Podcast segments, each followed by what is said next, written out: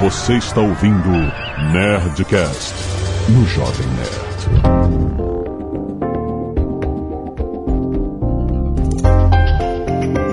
Landa, landa, landa, nerds! Aqui é Alexandre Antônio do Jovem Nerd. Eu não tenho medo de ficar careca. Aqui é Flávio Augusto e eu tenho medo de perder a minha essência. Aqui é a Zagal e quem tem, tem medo.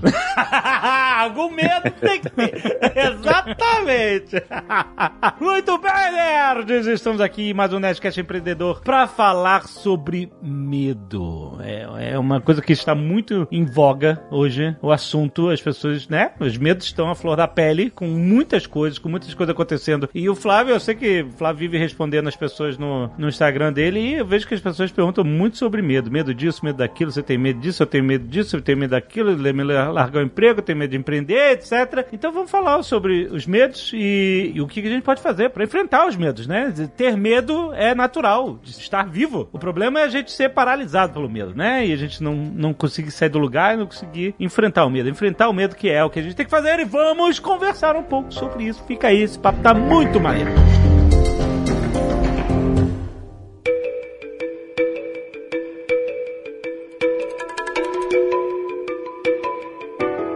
Eu vou te dizer, eu tenho medo relacionado à minha filha, porque, mais uma vez, quem é pai também ganha um monte de medos novos, né? Uhum. Eu tava vendo recentemente o um filme chamado The Command, que é um filme que conta a história real do submarino russo Kursk, que afundou no ano 2000. Ele teve uma explosão e, e toda a tripulação morreu. Foi um desastre. A Rússia não aceitou a ajuda internacional e aí os que sobreviveram acabaram morrendo. É um desastre. E aí tem um personagem que ele tinha um filho pequeno e um dos companheiros dele, do submarino, ele, ele pai tinha morrido quando ele é, tinha três anos. E aí ele que você lembra do seu pai? Ele, nada. Aí eu falei assim: eu tenho medo disso se eu morrer, o meu filho não vai se lembrar de mim. E ele amava tanto o filho, com todo o coração dele, com tudo, e ele sentia esse medo do filho, sabe? O filho era tudo pra vida dele, e, e se ele morresse, o filho não ter nada dele, né? Aí o cara até fala assim, mas eu não lembro do meu pai, mas eu sinto ele dentro de mim, ele faz parte de mim, etc. Ele tenta consolar ele de alguma forma. E cara, eu tenho essa paranoia, sabe? Tipo, esse filme captou justamente essa essência, né? Uhum. Se eu morrer hoje, ela não vai lembrar. Ela tem seis, já vai lembrar, né? Alguma coisa, mas, mas eu tenho um amigo que perdeu a mãe com seis anos e ele não lembra quase nada dela. Eu falei, nossa, cara, porque, né? É, é tipo assim, que coisa, né? Eu quero ser presente a vida toda dela e é um medo de ser esquecido, né? Acho que é um pouco isso. E, e esse, eu fiquei impactado quando eu vi essa cena no filme, porque o cara morreu, né? Então, mesmo que eles não tenham realmente falado isso na vida real, foi um, uma coisa que me impactou. E aí, enfim, esse é, nós estamos aqui na sessão de, né, psicólogos, né? me abrindo todo aqui. Mas é natural, né? O medo, isso é um medo natural de qualquer pessoa, acho que de qualquer pai, mãe, etc. Faz parte da vida. Mas o negócio é a gente saber enfrentar esses medos, né? A gente não deixar eles paralisarem a gente. Né? É, eu falei na minha apresentação, foi quase que uma terapia já na, na apresentação, né? Porque eu, geralmente eu faço uma piadinha e tal, ali rolou uma Aham. confissão. As pessoas me, me perguntam muito sobre medo e às vezes a pergunta é que medo eu tenho, né? Porque parece que eu não tenho medo, né? Quando é Dentro do campo dos negócios, o risco, você lidar com risco, com toda essa trajetória lidando com risco, as pessoas podem ter a impressão que eu não tenho medo. Primeiro, isso não é verdade. Medo faz parte da nossa vida e, como você bem disse, ele não pode nos paralisar. Mas quando alguém me pergunta o que de fato é o meu medo, é perder a minha essência. Nossa essência é a nossa identidade, né? Quem nós somos, nossos valores, aquilo que de fato é importante para nós. E quando você entra numa trajetória de crescimento e esse crescimento extrapola determinadas cifras, onde você sai de pobre para rico, da- pra- daqui a pouco para milionário, daqui a pouco para bilionário, daqui a pouco você não começa a não ter limites que grande parte da população tem, e daqui a pouco isso também se transforma em popularidade, em fama, e ou daqui a pouco isso pode também envolver algum poder, não é? Eu falei aqui de três elementos, né? Não é o fogo, água e o ar, não. Eu tô falando aqui de dinheiro, fama e poder Uhum. e por aí vai, né? Então, quando você entra todos esses elementos, a tua essência, quem você é, a tua identidade, ela pode ficar ameaçada. Pode se esquecer de quem você é. Você pode se inebriar, se embebedar, Uhum. se deslumbrar pelo sucesso, ou pelo crescimento, ou por aquilo que você acredita ser o sucesso, que sucesso nem sempre é o que as pessoas acreditam que é, mas aquilo que você acredita ser. E aí, quando você perde a tua essência, eu, sempre, eu realmente sempre tive muito medo disso. Quando você perde a sua essência, na minha opinião, você perde tudo. Você eventualmente consegue até, pode até ficar com algum dinheiro na conta, mas você perde tudo. Você perde aquilo, inclusive, que o fez trilhar e se tornar quem você é, com as pessoas que você ama, com as pessoas que são importantes. E aí você até pode, eh, eventualmente, ficar rico, mas vai ficar um cara muito chapado, vai ficar um cara muito mal. E aí, não por acaso, você vai ver pessoas que trilharam esse caminho. Não quero aqui fazer nenhum julgamento, mas não é pouco comum a gente ver pessoas terem problemas muito sérios, mentais, e alguns até cometendo suicídio.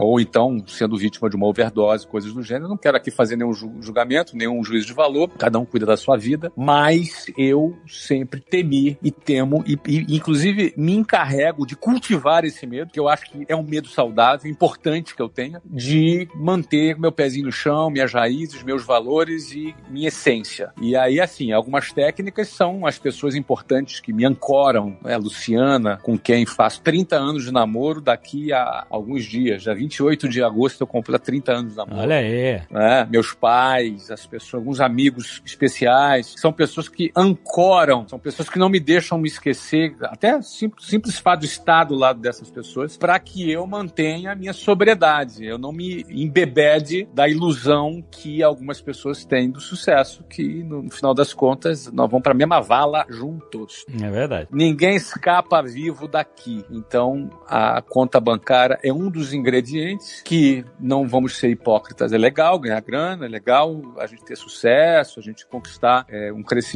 É bom, não vamos negar isso, mas nenhum sucesso justifica a perda da tua essência, porque senão você perde tudo, meu amigo. Perde a mulher, perde o filho, perde a família, perde a tua identidade, perde a paz, você não dorme. E aí, meu irmão, não tem dinheiro que pague. é? O dinheiro pode até pagar uma cama de 50 mil dólares, mas não paga o sono. Né? Ele pode até pagar uma equipe de segurança que vai te dar a sensação de você estar seguro, mas não vai te pagar a paz. O dinheiro não paga a paz. Ele até pode te pagar companhia, pode compa- te pagar acompanhantes de tudo quanto é tipo que você imagina, mas não te paga o amor. Então o dinheiro é bom, mas não compra tudo, né? I'm not afraid. You will be.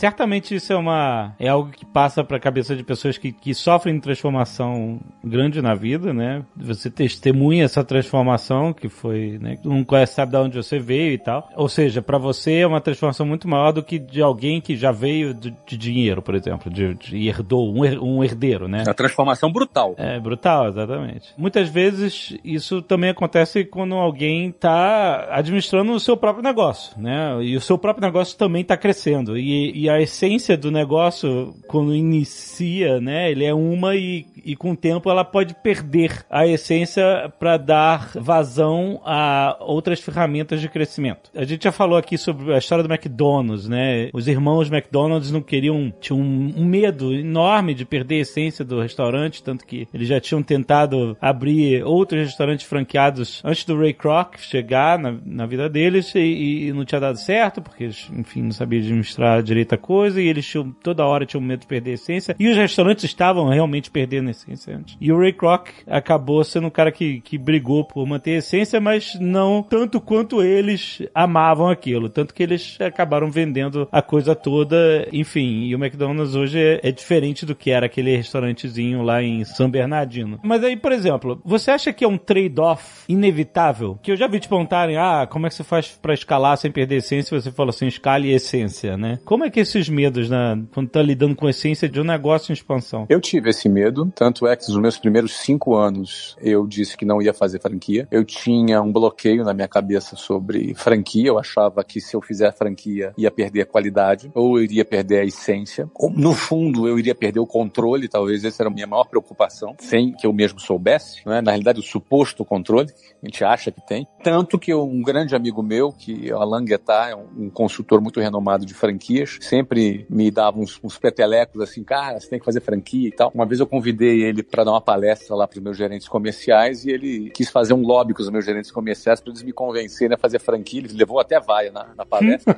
foi uma vaia carinhosa, não foi nada ruim, mas de Sei. tanto que eu e minha equipe rejeitava a ideia de se fazer franquia. Escalar sem perder a essência, você tem que escalar a essência. E como se escala a essência? Como é que eu perdi esse medo? Primeiro, eu cheguei à conclusão que eu não conseguiria escalar da maneira que eu queria, com o resultado que eu queria, no prazo que eu queria, com unidades próprias. Eu abri até 24 escolas próprias e aí comecei a perceber dores grandes, que estava viajando demais, eu passava a semana inteira fora, eu viajava para um lado, Luciana viajava para o outro, e eu percebi que o preço estava ficando muito alto e o resultado baixo, mais baixo. Porque quando você escala com unidades próprias, você tem que gastar um percentual muito grande do que ganha para poder não roubarem o outro percentual que você ganha também, entendeu? Uhum. É, mas como assim, Flávio? É isso mesmo, as pessoas roubam, né? As pessoas roubam, a empresa não tem controle, se não tiver controle exatamente lá na ponta, você perde a gestão, você desperdiça, a empresa fica sem dona, né? Sabe aquelas empresas que você vê aí, que as, muitas das vezes empresas que estão ligadas a governos, que gasta demais, mas como é que pode essa empresa tem monopólio e tal, ainda assim dá prejuízo? Você vai olhar porque gasta demais, a empresa fica sem dono. Uma empresa sem dono, ela acontece esse tipo de coisa. E isso acontece em empresa privada também. Se ela não tiver o controle apropriado. Ela fica só operando, né? As pessoas ficam só operando, fazendo ela viver, tirando o seu, cada um tirando o seu, e a empresa não tem rumo, né? E a empresa não tem rumo, e você trabalha, se esforça, assume um risco gigante e não vê resultado, entendeu? Isso não compensa, isso não, não, a conta não fecha. E aí é, eu comecei a, a, ter esse tipo de sensação. Aí, eu, quando eu fui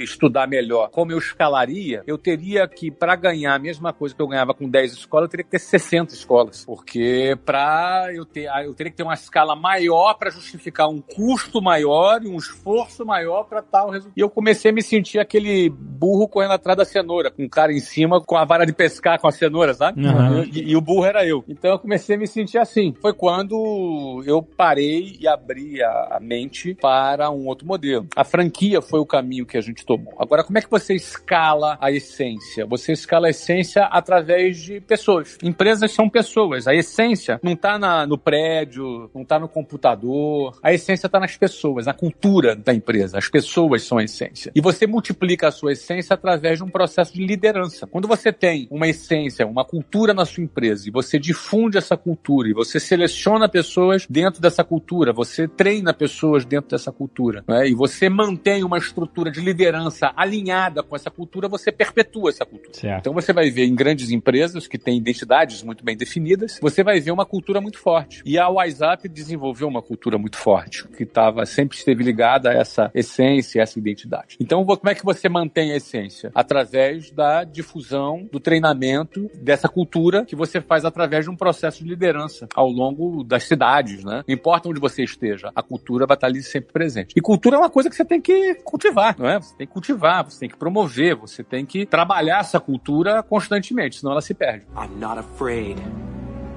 You will be. E as pessoas que falam muito sobre o medo, é, que é muito comum, o medo de empreender, ou seja, aquele medo de largar o seguro, largar o emprego, largar, né? Na verdade, largar a sensação de segurança. Exato, né? Exatamente. como a gente aprendeu aqui. Largar a sensação de segurança e ir para um lugar muito mais incerto que é começar um negócio, né? Como você mesmo já falou, né? É muito mais difícil. A primeira marcha de um carro precisa de muito mais potência do que a quinta marcha, né? Então o início sempre é muito mais difícil do que qualquer outra fase da empresa. E essa dificuldade, esse obstáculo, essa potência toda que você precisa sem ter exatamente certeza do êxito é o que segura muita gente, né? Ai meu Deus, eu vou manter meu salário aqui. E eu sei que as pessoas te perguntam muito sobre isso. Né? Isso é muito comum, porque muitas das vezes a pessoa ela não está feliz no, no, trabalho dela. Uhum. Ela não está feliz no trabalho, ela não vê perspectiva no trabalho. Eventualmente, ela até tem, às vezes, até um emprego público que não, pode ser demitida, tem ali a, aquela estabilidade no emprego público, mas ela não está feliz. Sou contactado diariamente por pessoas numa situação como essa e ela não está feliz. E aí ela pensa em sair. Só que ela pensa o seguinte: eu tenho conta para pagar. Pois é. E aí ela tem medo de como é que eu faço? Eu vou sair, vou largar isso aqui, vou fazer o quê? Obviamente, né? Se ela não sabe o que fazer, se ela não tem um plano, tem que sair mesmo. É fato. Uhum. Mas como é que a gente faz se a gente trabalha num lugar que a gente não é feliz? A gente então vai estar condenado a estar o resto da vida num lugar que a gente não está feliz? Num lugar que não te reconhece? Onde a tua remuneração você acha que não é justa? Onde você acha que você pode mais, mas você não é valorizado? Como é que fica? Você vai ficar o resto da vida ali? Faz alguma coisa que você detesta? Você chega na segunda-feira, quando você vai dormir no domingo, você vai dormir já deprimido e a segunda-feira já vai se arrastando para o trabalho. Como é que faz quando eu estou numa condição e que infelizmente essa é a condição de grande parte da população do planeta? Como é que faz? Não é? A pessoa se conforma com isso? Eu acho que é válido, eu acho que é legítimo as pessoas quererem algo melhor. E eu tenho certeza que quando as pessoas pensam em algo melhor, elas talvez sonhem em ter o seu negócio próprio, elas sonhem em ter prosperidade, ganhar melhor e, e de repente ela até olha alguém, conhece alguém que tem um negócio, que tem uma vida, que tem mais liberdade, o cara viaja, o cara trabalha e o cara ganha bem, tem uma, uma vida bacana, e o cara olha para a vida dessa pessoa e fala: Poxa, gostaria de ter uma vida igual a essa. Qual é o problema? É absolutamente legítimo. Isso não é inveja. Aliás, estou falando de inveja dessa essa semana, né? Mas isso não é inveja. Você olhar para alguém e falar: Pô, cara, pô, Azagal, milionário, viaja o mundo inteiro, tá sempre viajando de primeira classe, ficando em hotéis bacanas. Me apresenta esse Azagal aí, Flávio. Pô, é natural o cara olhar assim, pô, cara, queria ter uma vida igual ao Azagal, cara. Não é inveja, entendeu? Inveja é quando eu olho a vida do Azagal e falo assim, cara, eu não quero que o Azagal tenha o que ele tem. Uhum. Eu me entristeço por ele ter a vida que ele tem. Eu me revolto por eu ver que ele tem a vida que ele tem. Isso é inveja. Agora, se eu olho pro Azagal, pô, fico feliz pro Azagal. Pô, o cara começou de baixo e tal, hoje tá voando. Então, esse é o normal, né? Então, qual é o problema de você olhar para a vida que tu tem, ser grato, porque assim, ser grato é tão bom, gente. Não, não, é meio clichêzão essa história de falar de gratidão, mas é, é bom porque blinda suas emoções, entendeu? A gratidão, ela é profilática. Ela previne você de doenças mentais mesmo, cara. Depressão, coisas do gênero. Gratidão é uma coisa muito boa. Mas assim, é legal você olhar, poxa, que bom que eu tenho a vida que eu tenho. Tem gente que não tem, a maioria não tem, de repente você vai chegar a essa conclusão. E aí você é satisfeito pelo aquilo que você tem. Você está feliz pelo que você tem. Mas outra coisa é você, apesar de estar feliz pelo que tem, outra coisa é você estar conformado pelo que tem. Isso é completamente diferente. Conformado é quando a palavra conforme, com mesma, o prefixo que significa mesma forma. Conforme. Então, alguém conformado é alguém que ganhou a mesma forma. Ou seja,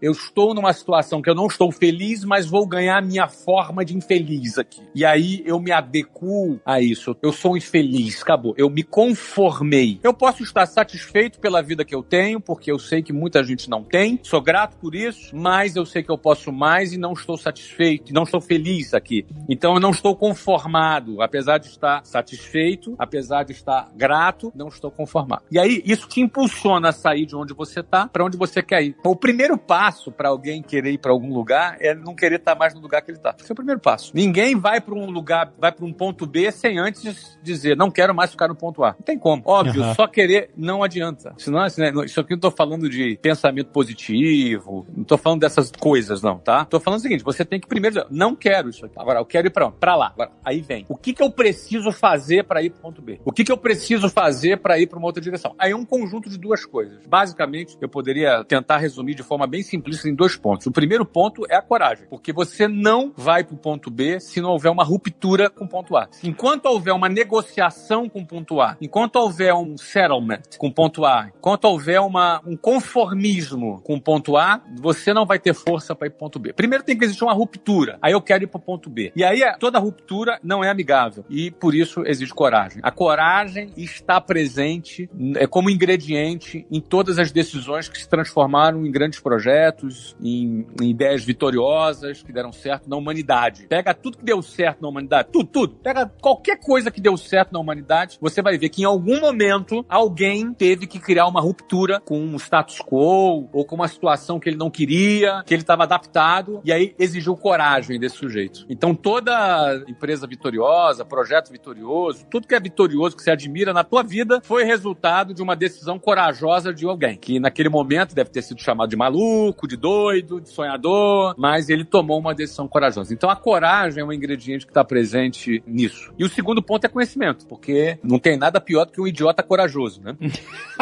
Então, Exatamente. Um idiota corajoso é, perigosíssimo, né, cara? É isso aí. Cara, é um, é um perigo. O idiota corajoso, quando vira empresário, que não vira político, então, nossa, nossa. cara. Então, assim, o idiota corajoso, ele é um perigo. Então, é importante ter conhecimento, porque você precisa aplicar a tua coragem num caminho que você tenha conhecimento. E aí o conhecimento você pode adquirir estudando, lendo, mas o ideal, vivendo. Uhum. A gente aprende muito mais quando a gente experiencia, não sei nem se existe essa palavra. Quando você tem a experiência, você aprende. Quando você erra, quando você aprende com o erro do outro, você tá ali no dia a dia. E aí, obviamente, a leitura, a base teórica, tudo isso compõe, te ajuda a ter uma, uma boa direção. Porque aí sim, a boa direção com a coragem, você consegue se mover. Você pode ter todo o conhecimento do mundo, você pode ser uma enciclopédia ambulante, você pode ter o Google inteiro no seu cérebro, você pode ter todas as bibliotecas das melhores universidades do planeta decorada na sua mente, mas se você for um covarde, você não sai do lugar. Então, só o conhecimento não vai resolver, infelizmente, não vai resolver que alguém conseguir sair do ponto A ponto B. Então, ele vai precisar do conhecimento e ele vai precisar da coragem. Tem outros elementos emocionais, mas a coragem, eu diria que sem ela o cara nem começa. Sem ela, a ideia vai pra gaveta, e aquela ideia do papel nunca vai sair do papel, vai ficar na gaveta. Você falou que tem que ter coragem, e uma coisa que eu percebi é que para a gente ter essa coragem é de superar esse medo, né, que todo mundo tem, quanto mais informação e mais experiência você tiver, mais base você tem, e isso alimenta sua coragem. Exato, exatamente. Exato. Se você tiver completamente ignorante, querendo fazer alguma coisa, mas não sabendo nada, realmente dá um é. pavor. O que eu vou fazer? É como se você estivesse no, num, para, no avião e não tivesse botado paraquedas ainda. É. Exato. Não, mas aí eu vou te falar, Zagal, é muito interessante você estar tá falando. É claro, o conhecimento alimenta a coragem, mas te digo, não é suficiente. A coragem, ela precisa ser alimentada. no fundo é o seguinte, vamos imaginar que todos nós temos medo, tá bom? Uhum. Todos nós temos medo, porque o medo faz parte da autopreservação da nossa espécie. Uhum. E é bom que a gente tenha medo, né? O, o, o Jovem Nerd falou no início do episódio sobre a alusão ao medo de que a filha dele esquecesse dele. Ele deu o um exemplo do filme. Quando a gente vira pai, a gente ganha novos medos, né? Uhum. Além da gente ganhar novos medos, a gente também ensina o medo pro filho, porque a criança não tem medo de nada. É verdade. A gente ensina o medo. E é bom ensine, porque uma criança, ela precisa ter medo de cair de uma janela do quinto andar, entendeu? Ela precisa ter medo de enfiar o dedo na tomada. Ela precisa ter medo de meter a mão no fogo. Eventualmente, ela vai aprender quando queimar, quando tomar um choque, ela vai ter medo. Então, é, o medo, ele faz parte de um processo de preservação da nossa espécie. O ruim é quando nós somos controlados pelo nosso medo. Esse é o ponto. Quando o medo, ele ganha um espaço maior do que deveria na nossa vida e nos transforma em covardes. Porque o medo, você só tem dois tratamentos para ele. Ou você enfrenta o medo, ou seja, eu tenho uma vontade baseada na, nessa coragem, né? Mas baseada no conhecimento também, porque senão é o corajoso idiota, que é o que a gente falou agora há pouco. Mas essa questão da autopreservação, ele é um medo positivo. É bom ter. Agora, dentro desse processo de medo que nós temos, que a gente não pode ser controlado pelo medo. E aí, infelizmente, muita gente é controlada pelo medo. E aí, cara, ele fica paralisado. Aí ele não vai fazer nada mais. I'm not afraid.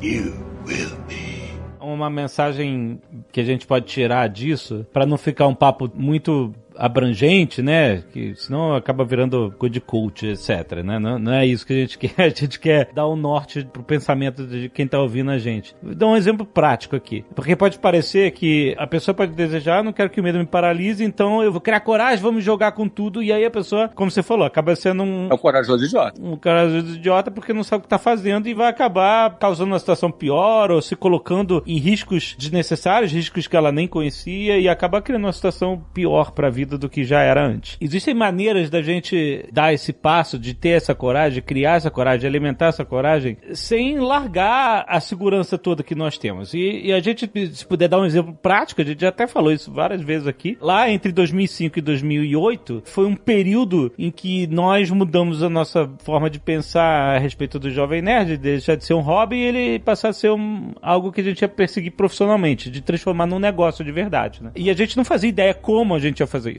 Então, o que acontece? Nós tínhamos empregos regulares e eu não podia largar meu emprego porque tinha conta para pagar, que é normal da vida de todo mundo. É, ou seja, tinha um sonho, um site legal, já tinha parceiros, o IG era nosso parceiro de conteúdo tecnológico e a gente já tinha uma meio que, ah, eu acho que pode dar certo, etc. Mas também se largasse tudo da noite pro dia, querendo criar uma falsa coragem, a gente ia, ia, ia bater o boleto, não, não ia ter dinheiro para pagar. E aí vai estar criando uma situação em que a realidade que a gente estaria vivendo ia, em vez de fomentar mais a nossa vontade de empreender, ela ia consumir a nossa vontade de empreender. Porque a gente não ia estar tendo sucesso no empreendimento, ia estar com dificuldades financeiras terríveis e sem ter o, o que pensar e a gente sem entender por que, que nosso negócio não dá certo, isso podia acabar criando uma situação muito pior do que nós tínhamos, né? Que era aquela insatisfação que você descreveu aí, a vontade de ter algo melhor, de crescer profissionalmente, de criar o nosso próprio projeto, etc. O que, que a gente fez? A gente começou a procurar formas de servir mais o nosso empreendimento, mas sem largar totalmente a segurança do salário que nós tínhamos. Eu, por exemplo, procurei um emprego que tivesse menos horas e eu, eu aceitei uma redução salarial, fui para um outro emprego onde eu, em vez de trabalhar 8 horas por dia, trabalharia 6 horas por dia, porque eu precisava de horas de trabalho no Jovem Nerd. Eu precisava empregar mais horas de trabalho para fazer essa máquina girar. Então, a primeira coisa que eu fiz foi de ter a coragem de ter uma redução salarial, mas não larguei a segurança de ter que ter uma fonte de renda para pagar minhas contas. E isso aos poucos foi criando situações onde nós tínhamos mais tempo para investir no nosso próprio empreendimento. E foi mais um ano disso até a gente conseguir crescer o suficiente para a gente conseguir um contrato, um contrato onde nós éramos provedores de conteúdo é, de um blog de tecnologia do IG, que era nosso parceiro, era o portal onde o Jovem Nerd estava hospedado na época. E eles tinham um blog de tecnologia que precisava de conteúdo e a gente se, tinha se mostrado no mercado como bons criadores de conteúdo, criativos, etc. E eles nos contrataram, pagaram dois mil e poucos reais por mês pra gente produzir conteúdo para esse blog. Eu falei assim: opa, esse contrato é um salário, ele vale por um ano. Pode ser que daqui a um ano ele não seja renovado. Então, mas na hora que você teve que fazer essa migração, deu um frio na barriga? Opa, deu.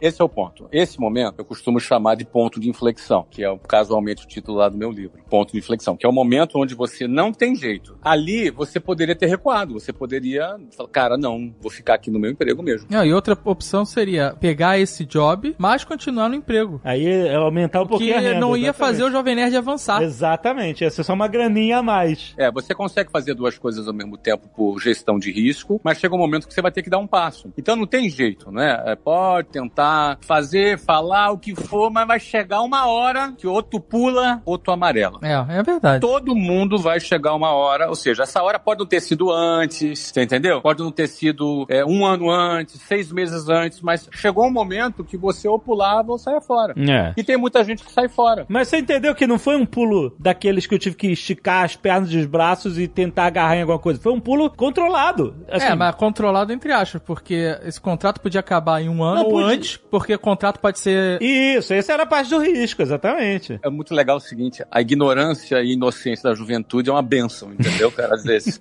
Porque no fundo você não estava nada controlado. Você achava que estava controlado. Porque você tinha um, um racional onde você se agarrava. Mas no fundo você não tinha controle de nada. Inclusive um ano depois você podia estar sem o IG, sem o, o provedor, sem o parceiro e sem o emprego. É, é verdade, podia estar sem nada, Não, exatamente. e se, se muda a gestão do IG desse contrato e o cara fala, ah, isso aqui não tá dando certo. Não deu certo. Podia cortar Com dois meses, É. gente, ó aqui, cláusula de Sim. decisão. Acabou. É, talvez tenha tido mais riscos do que a gente tinha avaliado na época. Mas é, o que eu falo, é ignorância é uma benção, entendeu, cara? Porque o que acontece? Não, não tinha. Então, é por isso que às vezes as pessoas, ao racionalizar a segurança, elas vão mergulhando na segurança, vão mergulhando, mergulhando até chegar num serviço público. E aí ela fala, não, aqui pronto, aqui eu tenho segurança. Aí, por exemplo, eu recebo muita gente de serviço público, eu fui funcionário público, né, cara? Eu fui da Marinha, né? Uhum. Então, o cara tá lá, mas não, não pode ser mandado embora mesmo, mas tá infeliz. Isso também não resolve o problema, entendeu? Agora, eu não tô dizendo com isso que a gente tem que, pô, cara, vamos tocar a louca aqui, vamos. E, não, não é isso. Aí, aí é o idiota corajoso, entendeu? Uhum. Então, óbvio, né? Você faz aquilo que tá a teu alcance. Foi o que você fez. Estava ao teu alcance, até onde você fez. Dali em diante, não estava mais no seu alcance. No meu caso, eu gosto de falar de vendas, porque vendas te dá mais controle. Pô, cara, se eu tenho na, na minha mão o poder de botar 100 mil ou 200 mil ou 500 mil a mais de faturamento no meu negócio, isso me dá mais segurança, concorda? Uhum. Porque, por exemplo, você tinha um parceiro e, pelo que eu entendo, quem vendia e jogava faturamento para você era o teu parceiro, não é? Sim. Você estava mais no conteúdo. A gente era prestador de serviço. Você era um prestador de serviço. Exato. Exatamente. Agora, se você tivesse nas suas mãos o poder do faturamento também, além da produção de conteúdo, você não estaria mais seguro? Sim, foi isso que a gente foi buscar, exatamente. Mas hoje, na configuração do Jovem Nerd, você tem uma área de vendas que faz a, a captação de recursos. Exato. Eu acho que você ganhou mais autonomia no dia que você conheceu isso. Eu tô falando isso por quê? Porque eu penso que, no meu caso, eu tinha um salário alto, né? Meu salário era alto quando eu pedi demissão. Era um salário baseado todo em comissão já. Eu era diretor de vendas e ganhava muito bem em 1994, Uhum. equivalente na época a 7 mil dólares, que hoje seriam uns 40 mil reais de salário de um diretor. É um baita salário, né? É. Eu largar um salário desse para começar um, um curso de inglês e ainda pegando 20 mil dólares, né? Que na época era 20 mil dólares do cheque especial, pagando 12% de juros para poder. Parecia loucura. Parece loucura. Se eu contar essa história, eu posso contar essa história, ela parece louca. Não, dá pra fazer uma enquete, perguntar se alguém, você ganhando salário de 40 mil, Você ia entenderia largar, é. num novo Quem método largaria? de inglês. Exato. Exato. Quem largaria um salário de 40 pau? Esse é um ponto. Eu larguei. Eu larguei, pedi demissão, saí para começar um negócio sem nenhuma garantia. E ainda pegando, eu não tinha a grana toda. Fez acordo pra pegar o dinheiro da rescisão? Muito pouquinho, cara. Merrequinha. É, porque ele era comissionado. É cara. verdade, é verdade. Eu era comissionado, eu não era nem registrado, cara. É verdade. Peraí, mas Flávio, mas pra não parecer que esse leap of faith todo, esse, esse salto de fé, você tinha certamente dentro de você a ideia de que a sua experiência como vendedor que o levou a ter um bom salário com comissão, afinal a maior parte da sua grana era fruto direto da sua capacidade de vendas, Isso. você fala assim, opa, eu sei fazer isso por mim mesmo. Pronto, pronto. Você chegou no ponto, tá? Então deixa eu resumir. É muito menos louco do que parece o que eu fiz. É muito menos louco do que parece. eu É, não sou um desvairado. O que que acontece? Se você quer fazer uma expedição no Himalaia, por exemplo, você precisa de um mapa. O mapa de uma expedição no Himalaia para um empreendedor, vamos dizer que o Everest seja a construção da sua empresa, o mapa é o teu plano de negócio. O meu plano de negócio, ele não era baseado numa teoria. Eu tinha quatro anos de experiência no setor. E o meu trabalho era vendas. O trabalho da minha esposa, na época já, já era casado, era gestão. Então eu tinha os dois principais braços para você ter um negócio: vendas e gestão, dentro de casa. E dentro do meu plano de negócio, para eu dar certo, eu precisaria fazer 100 matrículas por mês. Com 100 matrículas por mês eu dava certo, o negócio explodia. Na empresa que eu trabalhava, eu já fazia 600 matrículas por mês. É, exato. Você percebe? Eu e meu time, que eu liderava, eu já vendia 600 matrículas por mês. Eu precisava fazer algo seis vezes menor para poder dar certo. Agora, é óbvio, né? Beleza, se desse certo eu ficava rico, se desse errado eu tava endividado, todo ferrado, cheio de processo. Uhum. Era assim, não tinha meio termo. Então, por isso, por mais que eu tivesse essa segurança, por mais que eu tivesse o mapa no plano de negócio, por mais que eu tivesse a visão, cara, cara, que era um curso de inglês para adultos naquele momento, por mais que eu tivesse tudo isso, na hora de você saltar, na hora de você pular de cabeça nesse projeto, dá um frio na barriga, meu amigo. E aí você pode avançar ou amarelar. Esse foi o meu ponto de inflexão, tanto quanto naquele momento foi o seu ponto de inflexão de sair do seu trabalho. Poderia ter dado tudo errado, eu não tava aqui, tava todo endividado, ia me chamar de caloteiro, entendeu? Pilantra. Então, o que que acontece? Eu, naquele momento, e eu vou dizer, não só no meu caso, todas as empresas que deram certo, houve esse ponto de inflexão onde o cara fala, avanço ou não avanço? E aí entra o medo. Claro que entra o medo, cara. E eu tive medo, óbvio que eu tive medo. Óbvio, tive medo, sim. Sim, senhor, tive medo. Pensei em desistir? Não cheguei a pensar em desistir, mas cheguei a realmente ficar alguns dias refletindo, conversando muito com a Luciana. E a Luciana, a gente sempre tem uma, um método que a gente usa que é assim: qual é o pior que pode acontecer? Aí eu olhei pra cara dela, o pior que pode acontecer é a gente ficar todo endividado, trabalhar vários anos, pagar a dívida e depois começar de novo. Ah, é? Só isso? Ah, então vamos. Porque o que acontece? A gente avançou. O plano de negócio, o mapa estava claro e, cara, deu tudo certo. A gente fez nunca menos que 100 matrículas por mês no primeiro ano e depois a gente foi abrindo outras escolas e deu tudo certo. É, poderia ter dado errado. Poderia ter dado errado. Poderia ter tido a pandemia. Então, meu querido, teve uma pergunta que eu recebi, que eu fiquei pensativo esses dias. O cara me perguntou assim: e se o Covid-19 tivesse surgido em abril de 1995, Flávio? Aham. Que foi o mês que eu afundei o WhatsApp. Eu fiquei pensando, cara, tinha quebrado tudo, não tinha dado certo. Aham. Então, ou seja, existe um imponderável, aquilo que não depende de você, não é? Claro. Não tinha nem a possibilidade de fazer online em 1995. Exato. Sim, verdade. é, exatamente. Não tinha tecnologia isso. Então eu teria quebrado. A resposta é essa, eu teria ficado todo endividado. Então por que, que deu tudo certo? Bom, não teve pandemia, não teve nenhuma variável externa e eu fiz aquilo que eu poderia fazer, que estava no mapa. Só que eu tive que enfrentar esse medo. Por que, que você enfrenta o medo? Quando você enxerga que a tua chance é muito boa, Aham. esse é o primeiro ponto, porque você domina todas as etapas do processo. E número dois, quando o prêmio compensa. O prêmio precisa compensar. É isso aí. Quando você olha pro prêmio, você faz a projeção, cara, vou ganhar uma grana legal, minha vida vai mudar, eu vou me projetar, eu vou crescer. O prêmio compensa. Esse é outro ponto, né? Que a pessoa tem que avaliar, porque às vezes pode, ah, não compensa. Às vezes o prêmio não compensa e às vezes, cara, o cara não avalia. O cara, não, eu amo fazer isso aqui. Ele vai ficar a vida inteira amando e o prêmio não compensa. Ele vai sentir Uhum. um, é um amor não correspondido, entendeu?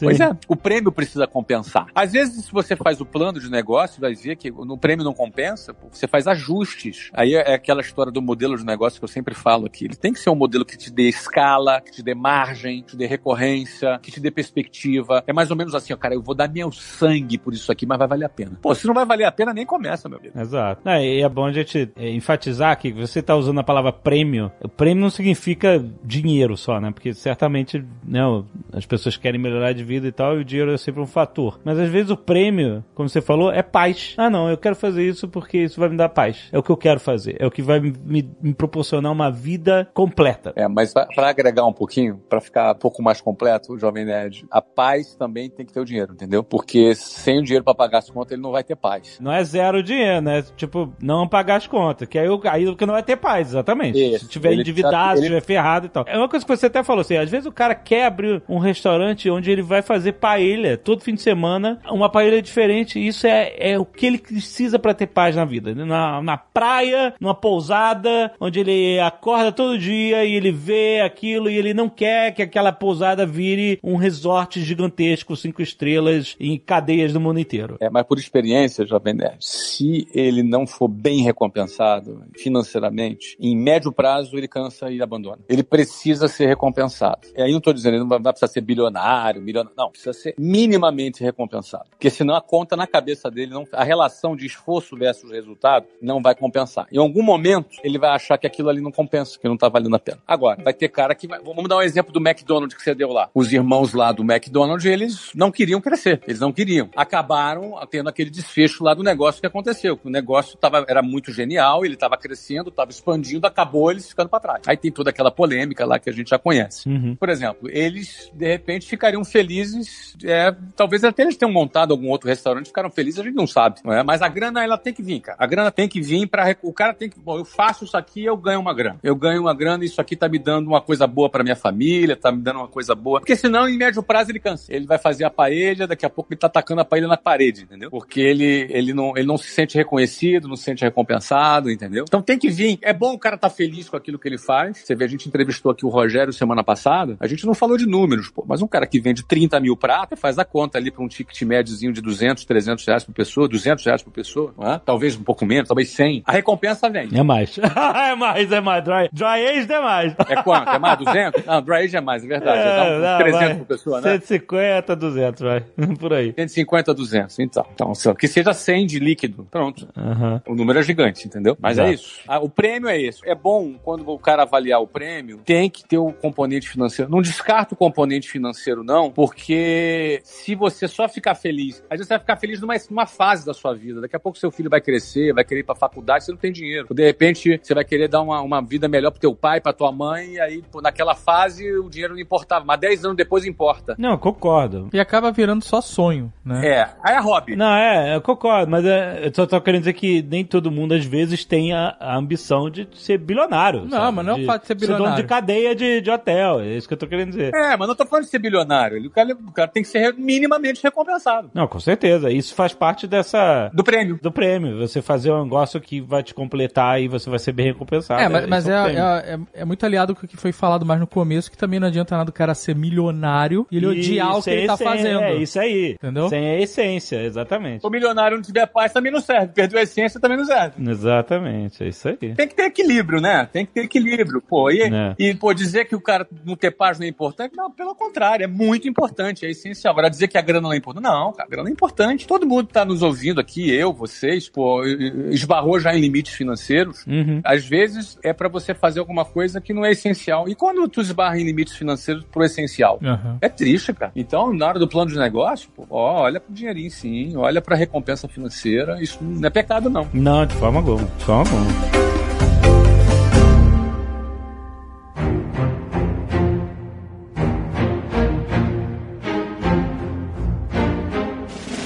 Sabe uma coisa que eu tinha muito medo? Hum. De, de falar inglês com pessoas que, nativas de nem inglês. me fale, cara.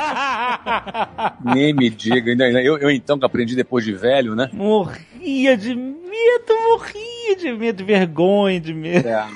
Aliás, né, tudo bem, o inglês, mas sabia que uma, uma pesquisa, não me lembro quem fez, é, a gente tá falando de improviso aqui, eu não preparei para pegar a fonte, Ah, mas um dos medos, é, depois de morrer, né, que é o maior medo, claro, né, o maior medo é de falar em público. é, isso aí. Essa é a lenda, né? Agora, acho que em segundo, em terceiro lugar, depois de morrer, falar em público, deve ser falar em público em inglês. É. Nossa, é. A minha primeira palestra em inglês eu tava. Nossa, não passava nada. Exato. Ah, quando eu Tava fui fazer entrevista em inglês, malandro, nossa senhora. É, é, terrível. E agora que você tá ouvindo aí, já percebeu que a gente não tá fazendo nenhum link pro jabá que a gente vai fazer agora. É, exatamente. Tem nada a ver com jabá. Não vou misturar as coisas, tá? É, vamos perder o medo de aprender inglês, gente. Vamos. O WhatsApp Online tá bombando, já tem alunos em mais de 50 países. Caramba, olha aí. Tá explodindo, já passou da centena de milhares de alunos. Caramba. Tá explodindo. Nós já estamos, lançamos a operação no México, já dá para quem fala espanhol aprender inglês, de espanhol para inglês já também. Ah, de espanhol pra inglês, que legal. Já de espanhol para inglês, a gente já está com ferramentas que corrigem pronúncia, a plataforma não para de crescer, o produto não para de evoluir. Nós vamos lançar agora no mês de setembro já o primeiro capítulo da série de negócios. WhatsApp finalmente. Online. Finalmente! Então, as, as 300 horas de conteúdo que a gente tem hoje é de viagem, tudo de viagem, como aeroporto, passar na imigração, hotel, alugar um carro, ir num restaurante, num parque, ir no Orlando City, assistir um jogo de futebol. Ah, e agora a gente começa a série de negócios, inglês para negócios. Então a gente tem uma, uma trilha de conteúdos todas que vão entrando. E o bacana é que o cara paga uma pizza por mês, né? 85 pila por mês. Uma Aham. pizza com Guaraná, dá mais ou menos isso hoje em dia Aham. com gorjeta e tal. É muito barato, por 85 reais por mês, ou seja, o cara faz uma assinatura É anual. barato, é barato. É muito barato. A WhatsApp sempre foi, teve fama de ser cara. é, e, e eu sempre dizia que caro é o que não funciona. Então, o WhatsApp não era caro, mas exigia um investimento. Mas hoje não, cara. Hoje é de alta qualidade o conteúdo. É verdade. E é bem barato. É bem barato. 85 reais por mês você tem acesso e a toda a atualização de todos os conteúdos que estão entrando. Os alunos estão gostando bastante. E o WhatsApp Online aqui é o nosso jabá do dia. Exatamente, perde esse medo de aprender inglês, gente. E vale aí acrescentar, o, o Jovem Nerd, é que o cara pode assistir as aulas do celular, do tablet, É do computador, pode baixar lá na Google, na Google Play, no, na Apple Store, Aham. os aplicativos, os professores são americanos, enfim. Então, olha, entra lá em whatsapponline.com.br. Quando você assina, você tem acesso a todo o conteúdo, todo o acervo de conteúdo. Você não compra um curso ou um módulo específico. Você tem acesso a todo o conteúdo de tudo que foi lançado de viagens e vai ter acesso recorrente a tudo que foi lançado a partir de agora, incluindo todo o módulo de negócios. Vai lá conhecer whatsapponline.com.br. É isso aí. Valeu!